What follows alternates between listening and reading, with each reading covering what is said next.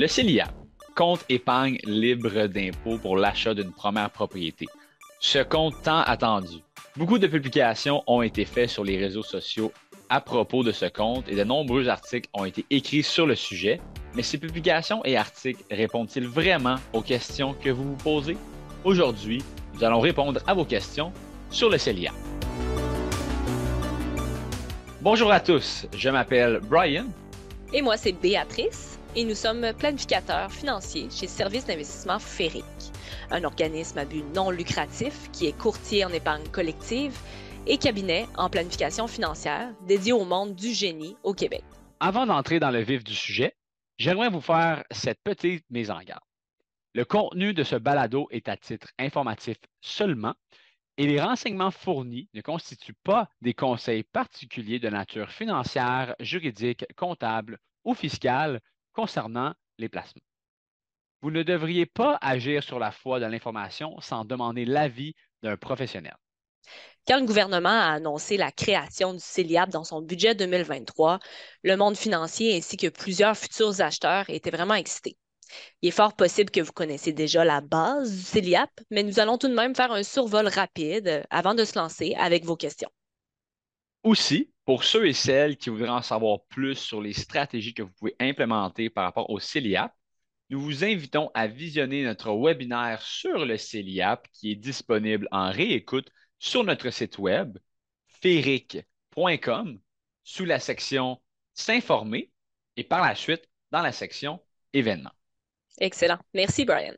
Alors, continuons avec euh, le fameux survol du CELIAP. Dans un premier temps, il faut se rappeler qu'on peut mettre un montant maximal de 8 000 par année civile, une fois que le compte est ouvert, pour un total de 40 000 à vie. Les cotisations sont déductibles d'impôts, comme pour un REER, e et les déductions, pour votre info, peuvent être reportées dans les années futures. Par exemple, si on est en début de carrière et qu'on envisage de doubler nos revenus éventuellement, il serait pertinent de reporter les déductions d'impôts à une année subséquente. Excellent. C'est effectivement quelque chose qu'on peut voir euh, couramment dans les faits pour les jeunes, à titre d'exemple.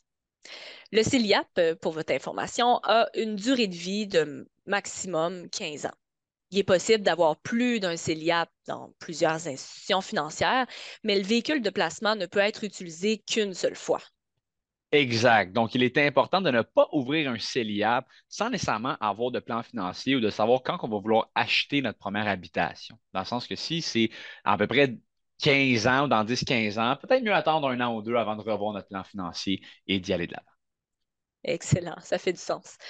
De plus, le retrait des sommes accumulées dans le CELIAP, autant les cotisations que le rendement qui a été accumulé, va se faire libre d'impôt euh, lors de l'achat d'une première habitation admissible. L'un des avantages du CELIAP est aussi qu'il n'y a aucun remboursement à faire pour ces sommes retirées, contrairement au RAP, le régime d'accession à la propriété. Exact. Et d'ailleurs, il faut garder en tête qu'il est possible d'utiliser le RAP et le CELIAP conjointement pour vous aider à acheter votre première habitation, ce qui pourrait représenter plus de 75 000 par personne, soit plus de 150 000 pour un couple. Excellent. Ça fait beaucoup d'argent, c'est clair. Ça, prend des liquidités pour, euh, pour le faire, mais c'est tout à fait possible. Euh, dernier point à préciser par rapport au CELIAP, ce serait les règles d'admissibilité pour ouvrir le compte. Il faut avoir entre 18 ans et 71 ans, il faut être résident du Canada et ne pas avoir été propriétaire occupant dans les quatre années précédant l'année de la demande d'ouverture de compte. Euh, même chose pour le conjoint euh, fiscal en passant. On va élaborer un peu plus tard sur euh, la notion du conjoint à ce sujet-là. Maintenant que le survol est fait, passons à vos questions. Donc, première question qui a été reçue lors du webinaire, c'est la, question de quelqu'un qui était propriétaire dans un pays autre que le Canada, mais qui habite maintenant au Québec et ça depuis trois ans. Il est locataire de son côté euh, dans un appartement et il se demande est-ce qu'il se qualifie pour l'ouverture d'un CELIAP Excellente question euh, pour les nouveaux arrivés au Canada. Donc, euh, non, malheureusement, il ne se qualifie pas au CELIAP car il sera considéré comme l'acheteur d'une première habitation s'il n'a pas au cours des quatre dernières années vécu dans une habitation admissible. Donc, que ce soit au Canada ou ailleurs, en tant que lieu de résidence principale. OK. Donc, si je comprends bien, c'est vraiment le fait ici là, qui a été locataire seulement depuis trois ans. En réalité, euh, s'il avait été locataire depuis cinq ans, euh, même s'il a été propriétaire dans son pays euh, avant, il aurait quand même été en mesure d'ouvrir le CELIAP. Exactement. OK. Bon point. Maintenant, il est possible de se demander aussi, tant qu'à discuter un petit peu là, justement de, de quelqu'un qui arrive d'ailleurs, quand on parle de, dans les conditions d'admissibilité au CELIAP de résidence canadienne, c'est quoi la définition qui est utilisée pour ça, Brian? C'est une excellente question. En fait, la définition qui est utilisée par euh, l'Agence du revenu du Canada est simplement d'être résident fiscal au Canada. Donc, soit simplement déclarer un revenu. Donc, dès qu'un individu arrive au Canada et commence à travailler, il va pouvoir être considéré euh, résident fiscal. Et donc, on n'a pas besoin d'avoir la résidence permanente pour pouvoir ouvrir un CELIAP c'est une bonne distinction quand même à faire. Euh, c'est clair, c'est un peu plus rapide comme ça. Euh, une autre question a été posée euh, lors du webinaire et je pense qu'elle est super intéressante. Il y a un parent qui se demandait est-ce qu'il peut ouvrir un CELIAP pour son enfant et cotiser lui-même? donc, très bonne question en effet. Il y en a beaucoup qui veulent donner des cadeaux à leurs enfants et pouvoir évidemment bien les lancer dans la vie, mais non. seulement le propriétaire du CELIAP peut ouvrir le compte et y cotiser. Par contre, un parent peut donner de l'argent à son enfant et ce dernier pourra cotiser au CELIAP par la suite. Euh, par exemple, aussi, euh, l'excédent n'étant pas utilisé pour les études par votre enfant dans le cadre du REEE e e, pourrait très bien être utilisé pour une cotisation au CELIAP. Je pense que c'est vraiment une stratégie euh, intéressante à envisager si on parle de l'argent qui a déjà généré une certaine subvention du gouvernement avec le régime d'épargne études. Ben là, ici, on vient euh, générer une déduction en plus euh, d'impôts pour, pour l'enfant. Super intéressant. Exact. OK. Il y a une autre question euh, intéressante de quelqu'un qui est célibataire et propriétaire déjà d'un immeuble, un triplex en fait, et qui habite actuellement chez ses parents. Il se demandait, dans son cas, si justement, il est propriétaire mais habite chez ses parents, il n'habite pas dans l'immeuble qui, qu'il détient. Est-ce qu'il peut ouvrir un CELIAP? Techniquement, oui. Donc, très bonne question. Donc, rappelons-nous de la règle d'admissibilité.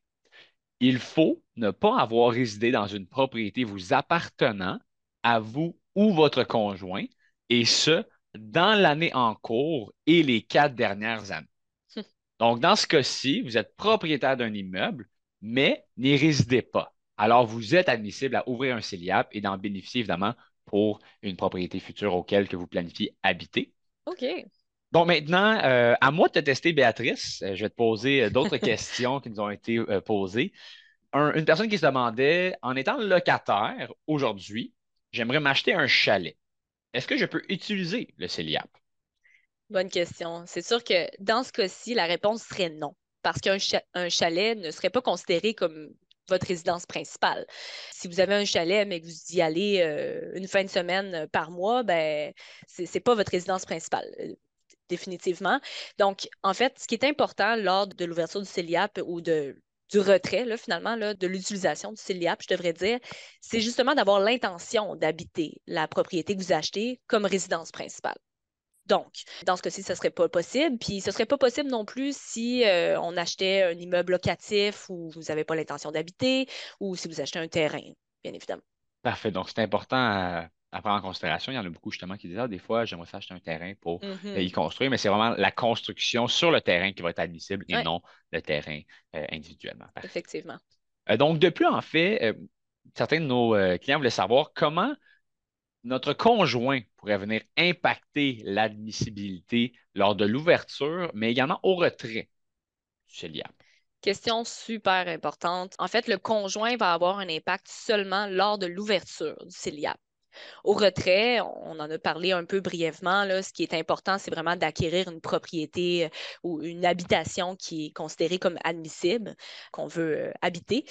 Donc, il n'y a pas d'impact au niveau du retrait. Pour ce qui est de l'ouverture, toutefois, si vous avez un conjoint qui, malheureusement, était propriétaire d'une habitation admissible dans l'année en cours ou au courant des quatre années précédentes, euh, ce ne sera pas possible pour vous d'ouvrir le CELIAP. Donc, c'est sûr que si vous faites un nouveau conjoint, ça peut être une, bonne question à poser là, euh, dans les premières dates, voir un peu ce qu'il y en est. Si jamais, c'est ça, il avait été propriétaire avec son, son ex, ça fait trois ans qu'il est en location, mais malgré tout, euh, même s'il n'est plus propriétaire maintenant, vous n'êtes pas en mesure vous-même, si vous devenez conjoint, d'ouvrir un célibat. C'est très intéressant. Ça, évidemment, ce n'est pas toujours la première question qu'on va se poser euh, lors d'une première date, mais ouais, peut-être qu'il faudrait, faudrait le faire dorénavant. Mais en fait, là, on parle de conjoint de fait. Euh, est-ce que tu voudrais élaborer sur un petit peu la notion de conjoint de fait au Canada? Ben oui, ça, c'est sûr, c'est un point important aussi. C'est pas parce que vous êtes euh, conjoint que vous devenez conjoint de fait tout de suite, mais les règles sont assez claires là-dessus. Dans le fond, pour devenir conjoint de fait, il faut se présenter comme un couple, évidemment, et résider à la même adresse depuis plus d'un an.